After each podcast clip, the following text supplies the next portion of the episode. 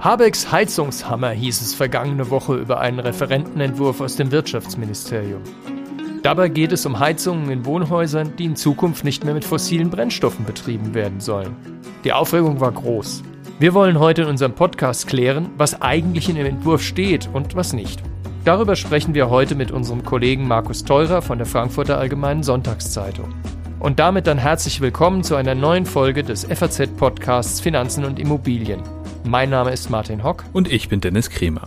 Schön, dass Sie dabei sind an diesem Dienstag, den 7. März. Dennis, wie war denn deine spontane Reaktion auf Habecks Heizungshammer? Ja, kann ich dir sagen. Also am Anfang habe ich gedacht, ach Gott sei Dank, endlich mal ein Vorteil, dass ich zur Miete wohne. Ich muss mich mit diesem Thema überhaupt nicht befassen. Habe ich dann aber natürlich doch ein bisschen und der zweite Gedanke war dann, Moment mal, gibt ja die Nebenkosten, das könnte auch unangenehm für mich werden, wenn jetzt im Haus eine Heizung neu gemacht werden muss.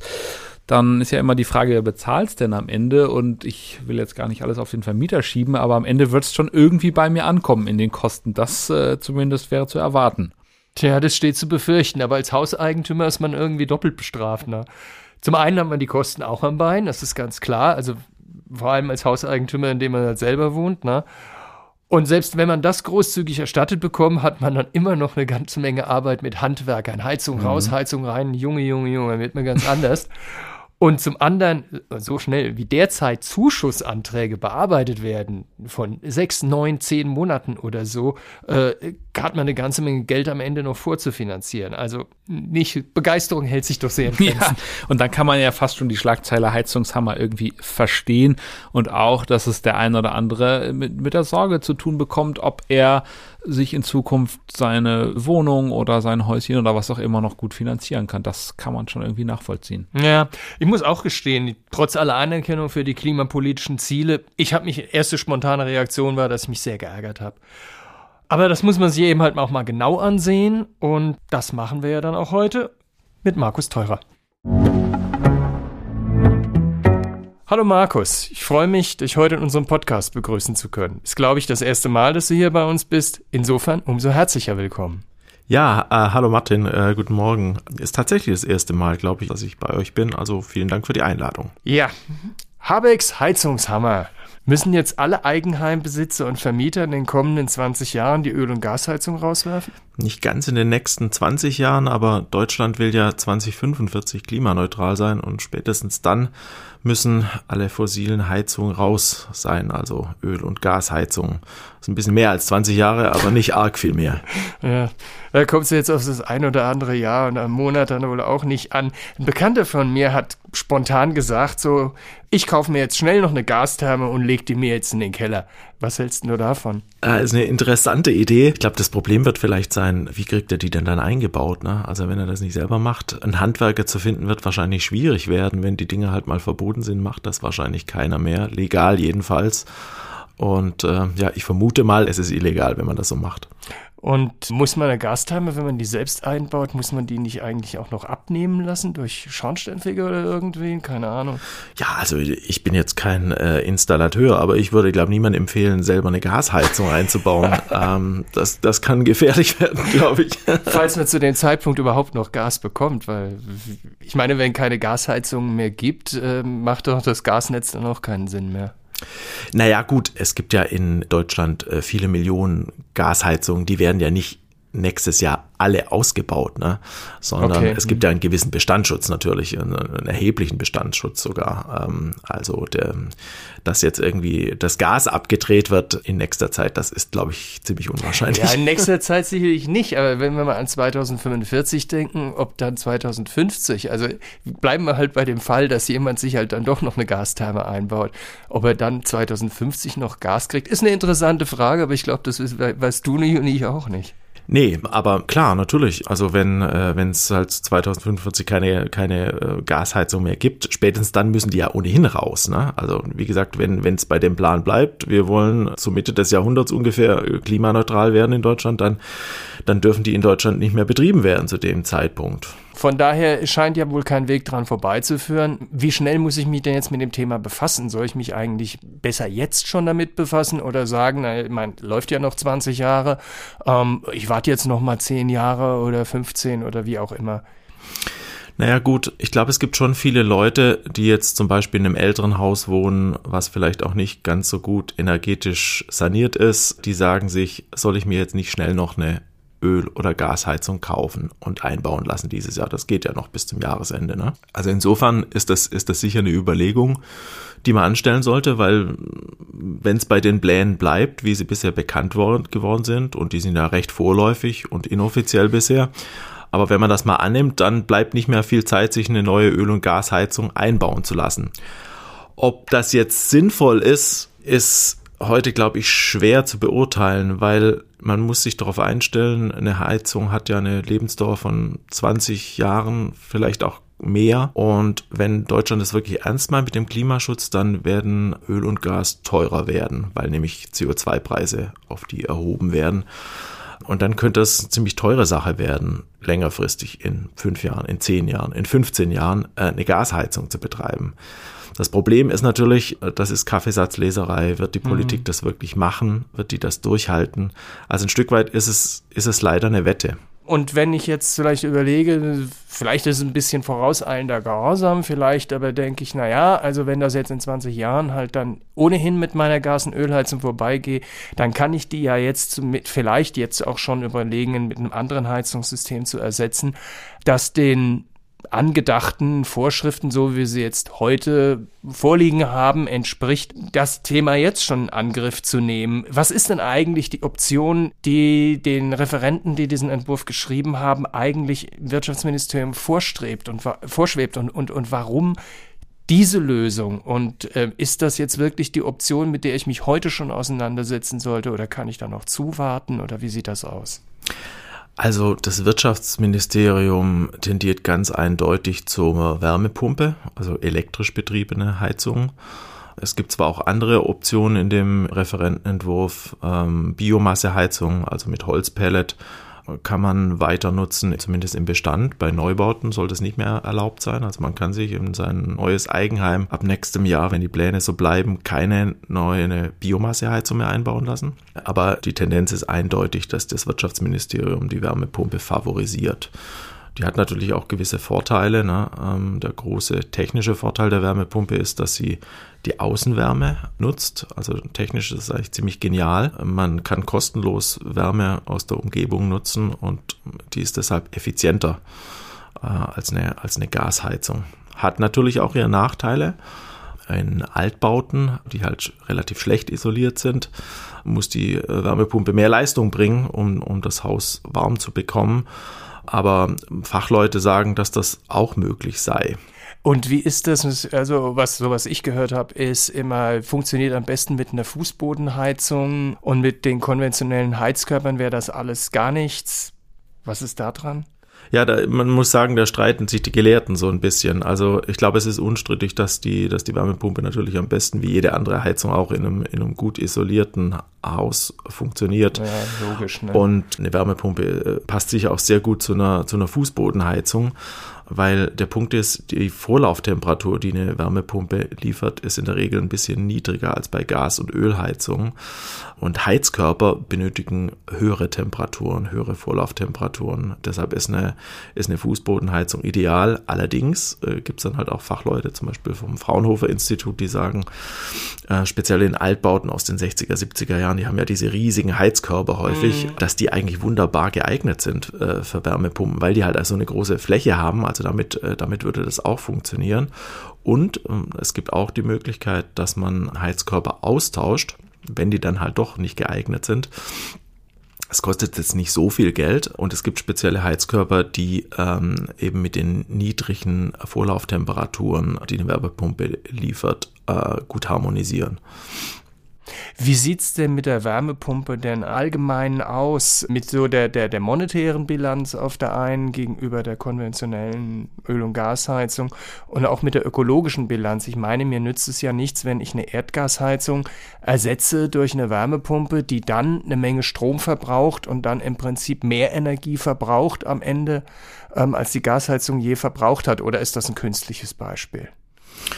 Naja, monetär hängt es natürlich ab äh, von der Entwicklung der Gaspreise und der Strompreise. Im Moment ist es so, dass, äh, oder bisher war es so, dass das Gas in Deutschland sehr billig war und Strom sehr teuer, auch im internationalen Vergleich. Das hat sich jetzt im letzten Jahr, wurden die Preise ja ziemlich durcheinander äh, geschüttelt, aber ja. die Gaspreise sind jetzt natürlich auch schon wieder ähm, relativ stark gefallen. Also man, als Neukunde bekommt man ja äh, Gas für 11 Cent je Kilowattstunde Strom im Augenblick bei 36, 37. Also die alten Relationen, Strom teuer, Gas billig, haben sie wieder eingestellt. Das spricht jetzt natürlich nicht für die Wärmepumpe monetär. Andererseits ist es eben so, dass Wärmepumpen, wie gesagt, die Außenwärme mitnutzen, die man kostenlos bekommt. Äh, das heißt, die ist technisch effizienter und man braucht dann halt auch weniger Strom. Wir haben uns das mal von einem Anbieter ausrechnen lassen. Ende Dezember, da waren die Preise noch ein bisschen anders äh, wie heute und da kam so ganz grob zusammengefasst raus, dass in einem unsanierten Altbau ist die Wärmepumpe, zumindest wenn man die Gaspreisbremsen, die aktuell ja äh, greifen, äh, einberechnet, etwas teurer im Betrieb als eine, als eine Gasheizung. Wenn man die Gaspreisbremse, äh, wenn die irgendwann mal wieder wegfällt, und das wird ja auf längere Sicht der Fall sein, und die Gaspreise dann halt eventuell doch auch steigen, ich hatte die CO2-Preise schon erwähnt, mhm. äh, die auf uns zukommen, dann könnte sich das, könnte sich das wieder, wieder umdrehen. Also es ist, du merkst es schon, es ist, es ist eine Rechnung mit vielen Unbekannten. Also ja. so ganz klare und sichere Antworten gibt es da leider nicht. Und wie sieht es so in der Ökobilanz aus? Ist die Wärmepumpe dann immer besser? Also ein, ein Ding, wenn du, wenn du mit der, der Außenwärme äh, von der Außenwärme sprichst, ist das, was ich nicht verstehe, ist, wenn ich heizen will mit einer Wärmepumpe, ist es ja in der Regel draußen kalt. Und wenn ich draußen warm habe, also die warme Luft nutzen könne, will ich gar nicht heizen. Also äh, von daher äh, irgendwie widerspricht das so ein bisschen der einfachen Logik, aber wahrscheinlich habe ich einen Denkfehler drin. Ja, also technisch ist das schon, ist das schon eine ziemlich geniale Sache, so eine Wärmepumpe. Also das funktioniert ganz grob zusammengefasst so. Ganz wichtig ist, da ist ein Kältemittel drin in der Wärmepumpe, die ist zirkuliert und das wird bei sehr niedrigen Temperaturen schon gasförmig. Also auch wenn es draußen kalt ist, relativ kühl ist, wird das schon gasförmig und das wird dann komprimiert in einer Art Kompressor. Dadurch wird das erwärmt. Das ist so ein bisschen wie wenn du, wenn du dein Fahrrad aufpumpst mit der Luftpumpe. Dann mhm. merkst du auch, wie die Luftpumpe warm wird. Das ist, das, ja. das ist derselbe Effekt. Also, also der Wärme, äh, die, die Wärme wird verstärkt, die Temperatur wird erhöht. Diese Flüssigkeit gibt dann die Energie an den Wärmetauscher ab. So funktioniert das und dann geht es wieder zurück. Interessant. Ja, ja, ja, also man, man, man lernt doch immer wieder dazu. Ne? Ganz anderes Thema. Wenn ich jetzt diese Heizung ersetzen muss, als sei es jetzt als, als Eigenheimbesitzer oder sich oder ähm, auch, auch als Mieter, wenn mein Vermieter diese Heizung ersetzen muss, im Endeffekt will er zumindest ja die Kosten umlegen. Ja, aus dem Ministerium hat es jetzt dann geheißen, das Heizen mit erneuerbaren Energien soll unter dem Strich nicht teurer sein als mit Öl und mit Gas. Dafür soll also dann der Austausch von Heizungen gefördert werden und gegebenenfalls auch der Strompreis subventioniert. Kann der Staat das eigentlich auf dem Level, ich meine, wir reden ja von, ich weiß nicht wie viel, Tausenden oder äh, Abertausenden von, von Heizungen, kann der Staat das denn überhaupt finanzieren? Und wenn man so an frühere Förderprogramme denkt aus der KfW und, und anderen, äh, was kann man da eigentlich denn erwarten, wenn man seine Heizung austauschen ähm, muss. Und kann man auch erwarten, ob zum Beispiel andere Maßnahmen mitgefördert werden. Ich meine, das Austauschen der Heizung, wir sprachen ja über einen unsanierten Altbau, ist ja das eine. Aber den Altbau dann mitzusanieren, äh, wäre ja durchaus sinnvoll, damit auch diese Wärmepumpe ja besser dann im Endeffekt arbeitet, wenn es denn dann die Wärmepumpe ist im Jahr 2040 oder so. Ähm, kann man denn erwarten, dass die dann mitgefördert werden? Oder worauf, was meinst du, worauf muss ich mich dann einstellen? Naja, also, dass dieser Referentenentwurf da letzte Woche an die Öffentlichkeit gelangt ist, das war ja ein ziemliches Debakel fürs Wirtschaftsministerium. Ne? Weil mhm. Da wurden dann halt schlagartig die ganzen Härten bekannt, die da auf die Leute zukommen.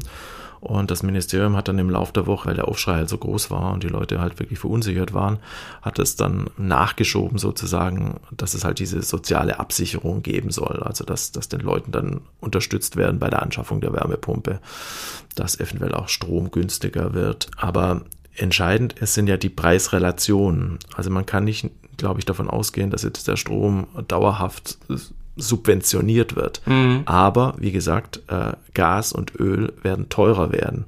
Und das ist ja das Entscheidende. Ne? Also äh, der, der relative Preis von äh, fossilen Brennstoffen, Öl und Gas zu Strom.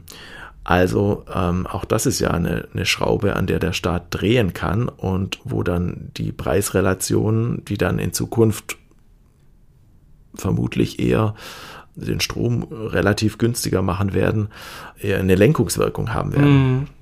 Das heißt im Prinzip, wenn ich es mal so, so, so ein bisschen globaler fasse, ist im Zuge Bekämpfung Klimawandel, ähm, mehr Nachhaltigkeit, ökologischer Wandel, müssen wir uns vor allem mit einem abfinden, ähm, Heizen wird nicht mehr so billig sein wie früher. Und zwar einfach deswegen, weil wir ja, hm, also man hat ja früher immer so schön gesagt, wenn man das Fenster über dem Heizkörper offen hatte, man heizt nach draußen. Weil wir einfach nicht mehr nach draußen heizen, weil wir effizienter heizen und weil wir, ja, weil wir halt auch fossile Brennstoffe nicht einfach verbrennen mit allen Folgen, die es hat. Und das kostet am Ende uns, ja, es kostet uns ein bisschen teurer. Ja, es ist sicherlich so, dass wir halt bisher einfach nicht den wahren Preis äh, für fossile Brennstoffe bezahlt haben, weil halt die ganzen Folgeschäden fürs Klima ähm, äh, nicht, nicht einberechnet sind. Das haben wir deshalb, das haben wir bisher nicht bezahlt. Äh, deshalb sollen ja auch diese CO2-Preise eingeführt werden. Also so gesehen wird das teurer werden, vielleicht auch erheblich teurer. Andererseits gibt es natürlich immer auch die Hoffnung, den technischen Fortschritt die Wärmepumpe ist da vielleicht gar kein so schlechtes Beispiel, ähm, äh, wo halt einfach Heizungen effizienter werden. Also eine, eine Heizung, eine, eine, Wärmepumpe macht aus äh, einer Einheit Strom im Neubau vier Einheiten Wärme. Ähm, Im Altbau ist es ein bisschen schlechter, aber das sind immer noch 2,8, 3 oder auch mehr. Also das, das ist ein gutes Beispiel dafür, dass halt auch der technische Fortschritt äh, dann auch das Heizen wieder günstiger macht. Welcher, mhm. welcher Effekt dann am Ende der, der, der stärkere ist, auf lange Sicht, ist es, ist es wahrscheinlich der technische Fortschritt. Mhm. Aber wir wissen natürlich nicht, wie schnell diese Fortschritte erreicht werden. Und deshalb glaube ich schon, muss man sich darauf einstellen, dass das Heizen erstmal ein bisschen teurer wird, ja. Ja. Ja, gut, ich meine, ist das ein bisschen so, denke ich, man kann nicht alles haben, ne? Ähm, ja, sicher. Also man kann nicht, ähm, finde ich, äh, nicht immer vom Klimaschutz reden und dann aber halt nicht bereit sein, auch ähm, äh, die Konsequenzen zu tragen, mhm. weil ähm, dass das, das Klimaschutz zumindest kurze und mittlere Sicht kostenlos ist, äh, das ist, glaube ich, eine Illusion. Äh, auf längere Sicht kann uns, wie gesagt, der technische Fortschritt, glaube ich, wirklich helfen. Keine Ahnung, was sich die Ingenieure in den nächsten Jahrzehnten ausdenken. Aber äh, zuerst ist es, glaube ich, schon realistisch, mittelfristig sich darauf einzustellen, dass uns das Geld kosten wird, ja. Hm.